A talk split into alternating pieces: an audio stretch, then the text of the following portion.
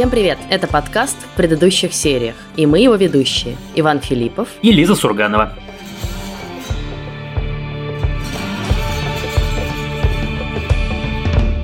И сегодня мы с Лизой, как и обещали, будем обсуждать второй подряд сериал канала FX, который называется «Медведь». Это на самом деле очередное, на мой взгляд, довольно неудачное название, потому что канал FX называет свои сериалы, как Дмитрий Быков называет свои кинофильмы. И как-то из этого названия абсолютно не проистекает то, про что этот сериал. То есть, мне кажется, вообще невозможно догадаться, и я, честно признаюсь, пока не прочитал какую-то первую подробную рецензию, на радаре у меня этого сериала не было, в том числе и из-за названия. Да, но это вот очередной случай такого сериала, который как бы из маленького проекта вдруг становится очень заметным, и все про него начинают говорить, и вдруг он получает какие-то восторженные отзывы от критиков и от зрителей, и вдруг становится такой новым Тедом Ласса, да. И, ну, вот, судя по тому, что я читала в прессе, произошло ровно это, да, что никто ничего не слышал о нем, никто ничего от него не ждал. Это чистая правда. Ровно так с ним произошло. Да, ну давай сразу скажем, что мы будем обсуждать сериал со спойлерами. Нельзя сказать, что тут они сильно портят впечатление от сериала, мне кажется, но в последней серии могут испортить, поэтому все равно советую вам посмотреть. В общем, в любом случае получите удовольствие. Сериал «Медведь», как мы только что обсудили, как следует из его названия, это история про шеф-повара мишленовского ресторана, который начинает работать на кухне крошечной бутербродной, такой закусочной, которая вот относится к этой интересной категории э, заведений, которые есть э, на самом деле и на Западе, и в России. Там нет какого-то супер дизайна, нет какой-то супер рекламы, но это лендмарк, это такая достопримечательность, как я не знаю, легендарная московская чебуречная на Сухаревской. И вот чувак, который на вершине мира, который повар в лучшем ресторане планеты и лучшем, как я понимаю, ресторане Нью-Йорка, вдруг бросает все, возвращается в родной Чикаго и начинает пытаться привести привести в порядок ресторан, который принадлежал его покойному брату, который покончил с собой. Это, собственно, завязка. И дальше это такая вот, ну, я не знаю, как сериал «Кухня», только для взрослых. Я помню, какое впечатление на меня произвел пилот, потому что на меня редко такое впечатление производят первые серии. Как-то сейчас, ну, раньше было принято, что пилот должен быть самым-самым, значит, крутым, что есть, потому что зритель по первым там 15 минутам, уж точно по первой серии определяет для себя, будет он смотреть или нет. А потом появились стриминги, и люди начали смотреть не по одной серии в неделю, а они имеют возможность посмотреть все за раз. И вот эта вот культура эффектного пилота, она потихонечку начала отмирать.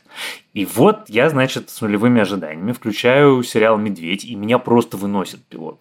Он так круто сделан, вот, и причем самое в нем, наверное, крутое, то, что он, ты ничего не понимаешь, тебе ничего не объясняют, все кричат очень громко, и дикое вот это клаустрофобное ощущение от кухни крошечной, в которой все все время двигается, такой этот хаос бесконечный.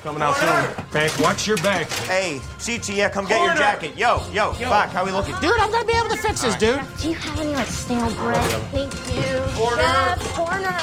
Mine. Hey, corner. Hey, I'll pay you in sandwich, yeah? Deal!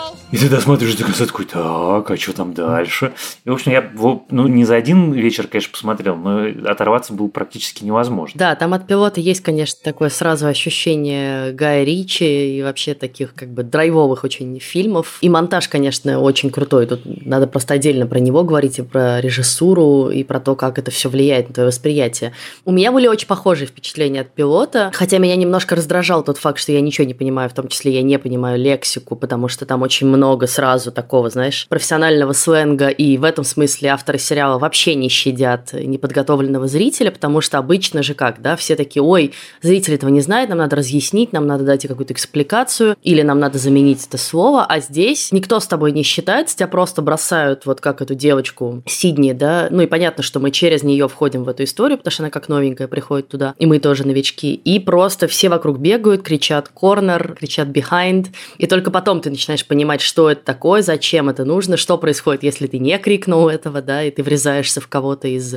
Но как бы ощущение очень круто передано, состояние вот постоянного стресса и постоянного шума, и когда ты постоянно должен, как бы помимо того, что ты готовишь еще очень быстро, да, ты еще должен слышать, что тебе говорит там шеф или какие-то коллеги твои, да, и на это реагировать. У меня прям такая почти паническая атака случилась в этот момент, потому что, блин, ну да, действительно клаустрофобные. Я читала, что они пилот снимали в настоящей кухне, ну то есть э, они только потом построили декорацию, имитирующую эту кухню, где камеры могли еще как-то встать, но пилот они действительно сняли в супер зажатом маленьком пространстве. И это, конечно, ощущается. Вот. И это очень круто все передано. Ты знаешь, это на самом деле, да, ты сказал ключевую вещь. Мне это очень понравилось, что вот это отношение, мне, по крайней мере, так кажется, меня не раздражает, мне очень нравится, когда сериалы не объясняют подробно. Мне кажется, что это такой признак уважения, что тебя не считают каким-то ребенком, а считают, что ты взрослый человек, ты будешь смотреть и в этом разбираться. Но я периодически думаю о том, что, ну вот, сериал «Медведь», в нем ноль экспозиции. Просто. Ну вот бывают сериалы, в которых там первые два эпизода экспозиции, а тут ее просто нет как явления. И с точки зрения, ну, если ты начнешь его разбирать, наверное, как там, я не знаю, сценарий, то это первая вещь, которую тебе скажут, чуваки, вы забыли экспозицию, у вас никто не представлен, у вас нету, ну, как бы, вот весь этот пилот, он, по сути, кроме приема с новичком, он, как по-английски говорится, counterintuitive. Противоречит всему, что мы знаем про сценарное мастерство. Мне так нравится, когда это делают, и когда это делают хорошо. Как раз я очень люблю такого типа сериала за то, что они, ну, как бы двигают индустрию вперед, потому что это же всегда у нас индустрия повторений и бесконечного копирования друг у друга. И, кстати, Джеймс Ганн так очень любит делать. Когда ты не, ну, как бы не ведешь зрителя за собой за ручку, а вот делаешь вот так. Это значит, что таких историй может больше появиться. Мне страшно понравилось. А с лексикой, конечно, полный швах. Я там не понял, наверное, процентов 20 из первой серии. Потом, кстати, этого становится меньше. Ну, или ты начинаешь как бы ее понимать. Но мне кажется, что немножко меньше. Она может быть не так концентрирована. Но действительно, пилот сделан немножко так, что если ты не готов в это погрузиться, то тебя могут отпугнуть. Ну, то есть ты можешь сказать, блин, я ничего не понял, все бегают и орут, я пошел отсюда.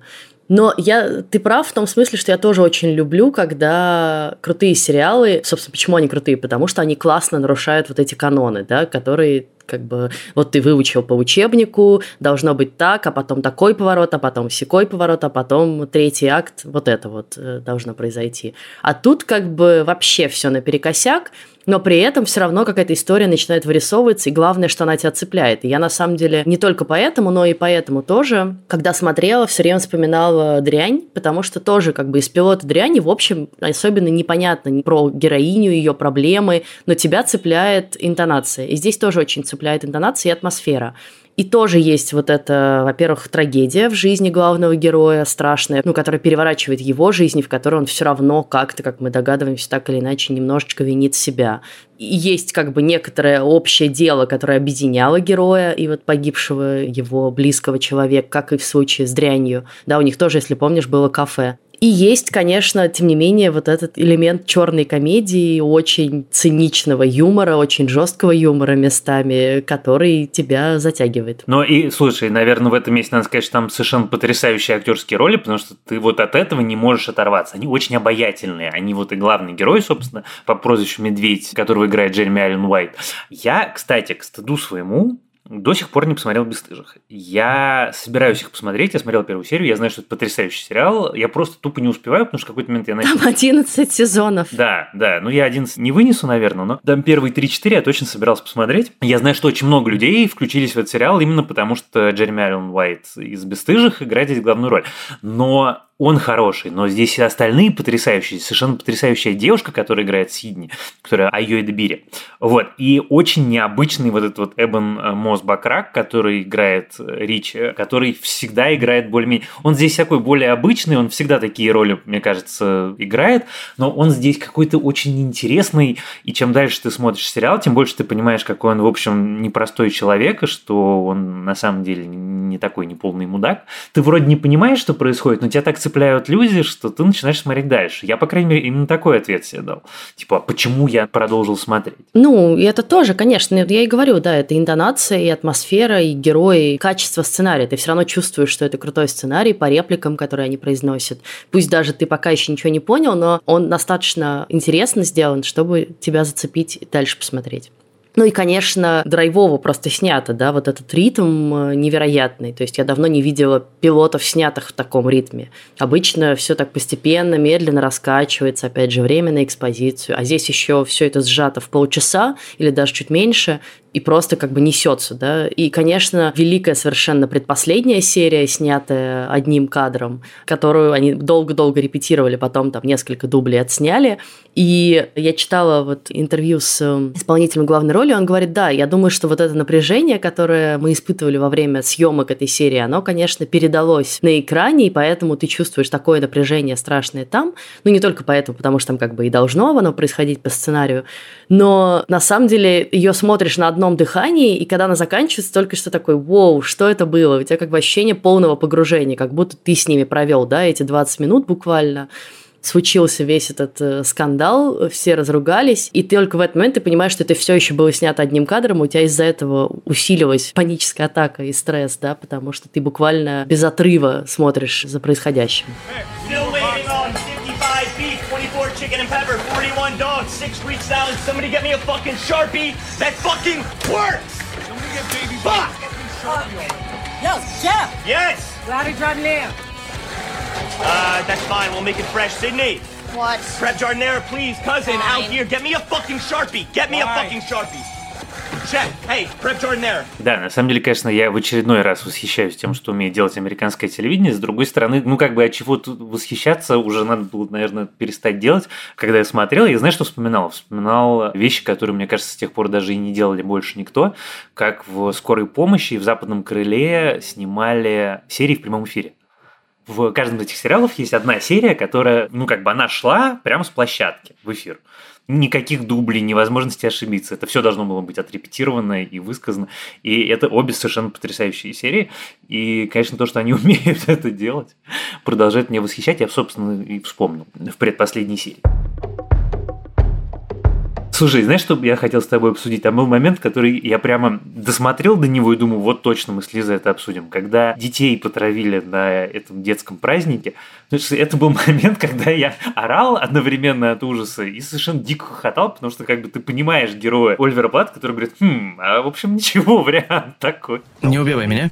Уже хочу убить. Мы разлили бутылек Ксанекса в бачок с фантой.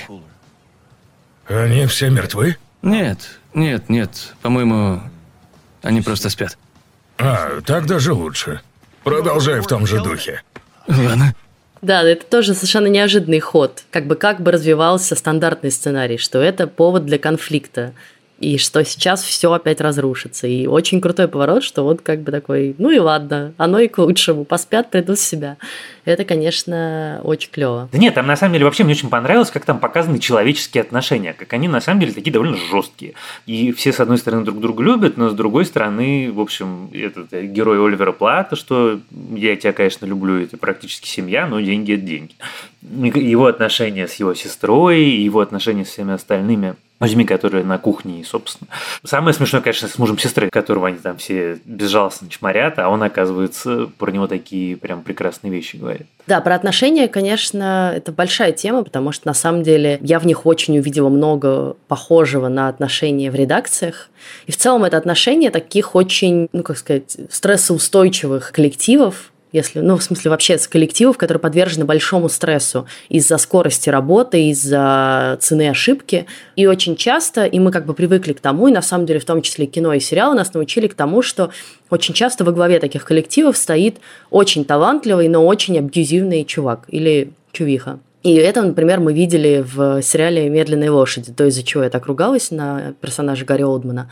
И здесь мы видим, что Карми, он на самом деле вышел из такой среды, вот он пришел из мишленовского ресторана, где со всеми так обращались, да, и где ты живешь в бесконечном стрессе, но ты как бы делаешь лучшее вообще, что ты можешь делать, за счет этого растешь и учишься, но ты как бы в какой-то момент, там лет через 5 или 10, в лучшем случае, зарабатываешь себе нервный срыв и паническую атаку. Очень точное твое сравнение с редакцией. Я, конечно, что-то про это сам не подумал, но это чистые ведомости на самом деле.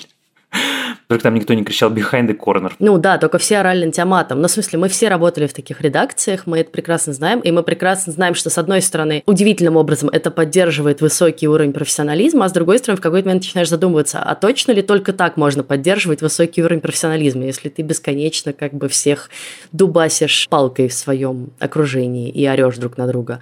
И мне очень нравится в этом смысле то, к какому изменению приходит Кармен в финале, да, и как он признает все-таки и понимает, что он не прав, что он, он еще как бы не готов на искренние извинения, прям не готов сказать «прости меня», но он готов сказать «я велся как мудак». И это очень важно. И в этом смысле мне очень нравится его персонаж, потому что это ровно про то, как это наконец начинает и начало меняться. Да? Вот это отношение, что да, можно работать с начальниками, которые тебя ни во грош э, не ставят, потому что ты работаешь с крутыми чуваками. Нет, ребята, нет, так нельзя делать, и давайте как бы преодолевать это, и давайте учиться все вести себя по-человечески, да, если даже ты крутейший шеф-повар, ты не можешь орать на своих подчиненных, если они даже не правы. Учись с ними разговаривать. И эта мысль мне ужасно понравилась в финале. И мне ужасно понравилась. Это прям отличнейшая мысль. И вообще, ну, он вообще хороший начальник, потому что, с одной стороны, он, конечно, тащит на себе гораздо больше, чем ему полагается тащить. Лучше бы делегировать, но, с другой стороны, понятно, что делегировать особенно некому, но вот эта способность признать ошибку, она прям очень крутая. Вот, но он у меня все равно не самый любимый герой в сериале. Мой самый любимый герой – это героиня, это Сидни, потому что она, конечно, совершенно потрясающая. Я даже не могу объяснить, чем мы именно она мне так понравилась, но она вот настолько цельный человек, настолько потрясающе придумана и сыграна, что вот любая сцена с ней, особенно вот эта сцена, где они с Ричи, например, ходили в строительный магазин, это гениальная сцена. Это вот сцена, в которой я узнал всех своих друзей, которые, ну, как бы вот, а может мы спросим у продавца, может быть, мы все-таки спросим у продавца. Здесь продавец есть, он знает, где что стоит. Нет, мы не будем спрашивать у продавца, я сам все знаю, я мужик. Вот это дерьмо, говорил же. Силиконовый, клейкий герметик, акриловый герметик. Ты просто что видишь, то и читаешь? Так, так, еще тут есть резиновый герметик. Я пойду поищу все-таки сотрудника. Нет, я сам. A few moments later. Кажется, я купил не тот герметик. Да. А, я тот вот эти вот точные попадания в человеческие ситуации, это, конечно, всегда характерная особенность по-настоящему крутых сериалов. Я еще хотела добавить про отношения в коллективе рабочие. У меня, конечно, в какой-то момент у меня случилась паническая атака не только из-за того, что это все очень быстро, напряженно и в замкнутом помещении, но еще из-за того, что я в какой-то момент в Кармане абсолютно увидела себя. И вот вспомнила ситуацию, в которой я тоже оказывалась в новом коллективе, и ты как бы приходишь такой хрен с горы, на тебя все смотрят как на напыщенного мудака, который что-то пытается навязать свои правила. У нас типа все так работало, и все было нормально, а ты тут пришел и что-то свое диктуешь и как это невероятно тяжело преодолевать, и как невероятно тяжело завоевывать какое-то уважение, доверие, какие-то отношения выстраивать с людьми, которые как бы вынуждены с тобой работать, но в принципе вообще не испытывают к тебе никаких э, хороших чувств в этот момент. И в этом смысле тоже очень симптоматично, что появляется Сидни, и Сидни первый человек, который как бы его поддерживает, да, его человек. И это, конечно, дико важно, чтобы вот в таких ситуациях у тебя был кто-то свой, на кого ты можешь опереться, и кто как бы с тобой заодно, и готов это менять к лучшему, и видит, что это требует изменений. Потому что если его нет, и ты в одиночку, то на самом деле ты вот скатываешься то, к чему бы он скатился без Сидни, сжег бы ресторан. Вот к тому, что он там, помнишь, все время говорит, иногда так хочется просто посмотреть на то, как это все горит, и в какой-то момент реально застывает перед горящей плитой. Вот я думаю, что в какой-то момент он бы все это послал куда подальше, и к этому бы и пришло. А еще обязательно есть кто-нибудь в таком коллективе, типа Тины, который не просто не помогает и не слушает, да, да, саботирует. активно мешает и саботирует. Я, не, я так орал прямо, я орал на ноутбук, когда она там появлялась. Ну, потому что ну, как бы ты видишь, что человек пытается сделать лучше, что пытается, ну, как бы сделать более эффективно. А тут всякие small-minded люди, которые отказываются ему в этом помогать. И с другой стороны, слушай, это смешно, но это же такой микрокосм, как, в общем, наверное, и любой коллектив, микрокосм государства, что люди меняться не очень хотят, и все новое это всегда как-то очень страшно. Вот, и мне очень интересно, что будет дальше. Мне очень интересно, какой будет второй сезон, и как будет выглядеть ресторан, который они построят, и как это все будет функционировать. Это как-то прям супер интересно. Я этот сериал смотрел с огромным трудом. С одной стороны, я в него дико погрузился, мне очень понравился, но с другой стороны, мне его было очень сложно смотреть, потому что сериал я смотрю вечером. А я не ем после шести. Я много лет. Я последние лет 20, да, 20 лет. Я не ем после шести. И вот я смотрю, как они делают эти бутерброды. И мне так хочется этот бутерброд. И я терпел, наверное, ну как бы все было ничего. Но потом появилась серия с флэшбэком, где появляется этот самый его брат, которого играет э, Джон Бернтал. И Я просто хочу теперь найти рецепт вот этих вот невероятных мясных рулетов, которые они там вначале раскатывают, потому что это выглядит как-то абсолютно космически. Мясо, прошуто, орехи, что-то там еще он туда добавлял. Что это просто умереть. Ты совершенно прав в том, что э, как бы помимо того, что это производственный сериал, это еще действительно очень красиво снятый сериал про еду. То есть, в смысле, ты смотришь не на только на поваров, но и на то, что они готовят, и, конечно, это выглядит э, ну, если только ты не вегетарианец, наверное, потому что в основном это почти все мясо, это выглядит очень аппетитно. И вот эти просто быстрые врезки, да, почему я говорила про монтаж, потому что еще у тебя все время в напряжении держит такой очень быстрый монтаж, где все время кадрами отдельными мелькает какая-то еда. Вот, давай поговорим про финал, потому что, честно говоря, для меня все равно осталось загадкой, что как бы происходит в финале. Ну, то есть, по фактам я понимаю, что происходит в финале, да, он получает открытку от брата, решает сделать пасту по рецепту брата, то есть, как бы приходит к примирению, да, с тем, что ему было немножко навязано. Как мы помним, он с самого начала воевал против пасты в меню, это дурацкая идея, и, очевидно, он эту открытку должен был прочитать раньше, да, и как бы не скатиться вот в это состояние отчаяния и того, что все в аду.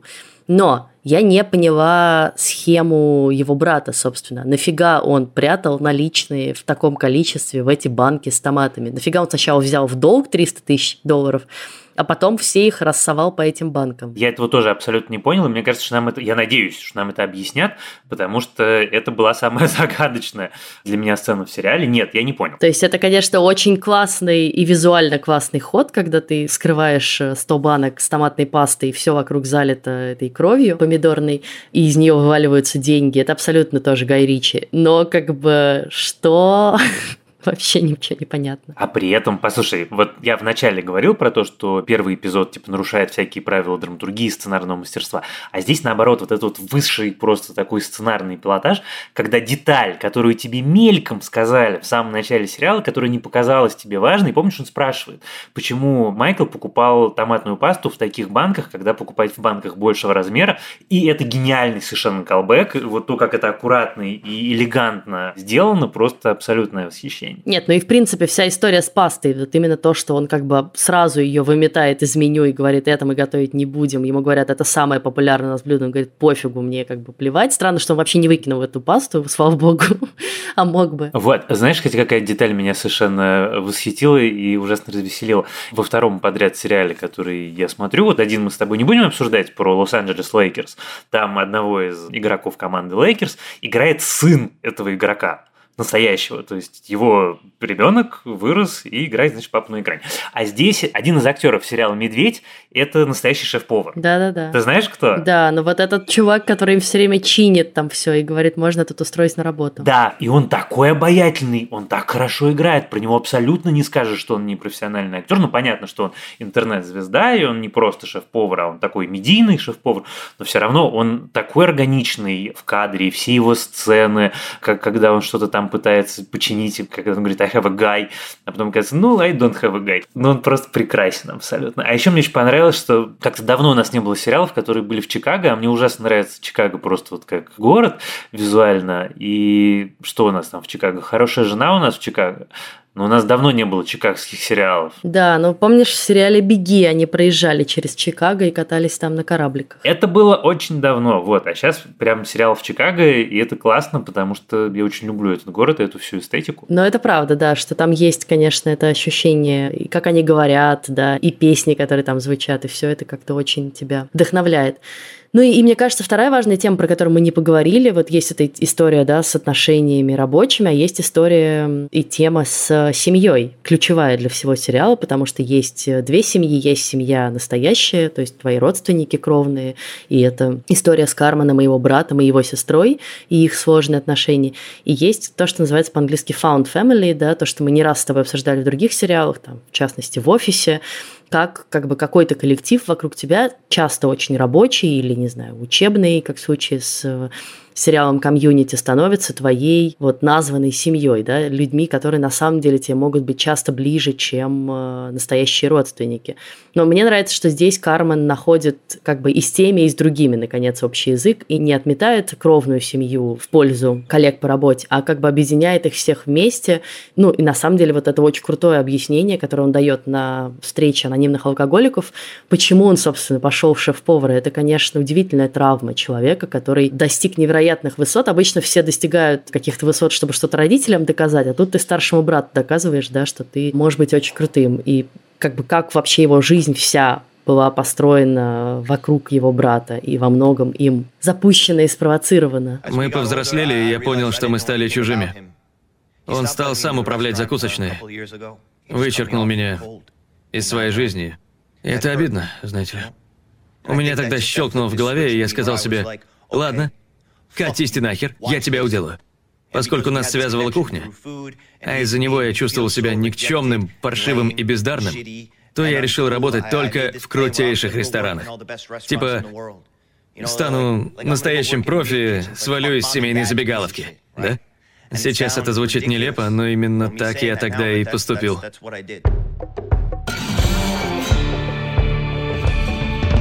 Ну что ж, на этом, пожалуй, мы закончим наше сегодняшнее обсуждение. Опять, собственно, как назло, мы поговорили про вкусный сериал «Медведь», поговорили про то, как вкусно там готовят вкусное мясо, и сейчас уже у меня 19-16, поесть я не могу, и теперь я буду страдать до завтрашнего утра. Когда я смотрел «Медведь», мне эти бутерброды снились ночами. Но ладно, ничего, зато завтра я позволю себе. А со следующего раза мы переходим в такой достаточно напряженный режим. Как вы знаете, с конца августа на HBO стартует стартует приквел «Игры престолов. Дом дракона», и мы решили, что мы поступим с ним так же, как и поступали с э, финалом «Игры престолов», а именно будем обсуждать каждую серию в отдельном выпуске подкаста, потому что, очевидно, это э, сериал, который в этот момент будут смотреть все, и все будут его также обсуждать и обсуждать там каждую деталь. Поэтому я думаю, что у нас будет о чем поговорить э, каждую неделю. Но параллельно с этим в начале сентября стартует еще один такой же ожидаемый сериал, а именно «Кольца власти», то есть сериал по вселенной «Властелина колец», которую я очень люблю. Я, как и «Дом дракона», я его очень жду. И очевидно, что это тоже сериал, в котором будут обсуждать каждый эпизод. Поэтому мы переходим в режим двух выпусков в неделю и будем обсуждать по эпизоду и одного, и другого. А в следующий раз мы, собственно, запишем выпуск анонс такой, чего мы ждем от этих двух сериалов, о чем они будут, что в них будут рассказывать и что мы вообще о них знаем, чтобы вас немножко подготовить, потому что информации вышло уже очень много, и нам надо самим в ней разобраться и понять, на что же мы будем смотреть ближайшие аж два месяца. А мы на этом завершаем наш сегодняшний выпуск. Спасибо вам большое, что вы нас слушаете. Слушайте нас и дальше на всех платформах от Яндекс Музыки и Apple Podcasts до Castbox и YouTube. Оставляйте нам, пожалуйста, комментарии, мы их с интересом читаем. Ставьте нам лайки, если вам нравится наш подкаст. И заходите заходите в наши группы в социальных сетях. А еще можно писать нам письма по адресу подкаст собака кинопоиск.ру. А помогали нам в записи этого выпуска звукорежиссерка Лера Кусто и продюсер Елена Рябцева. А с вами были Лиза Сурганова и Иван Филиппов. Пока. Пока.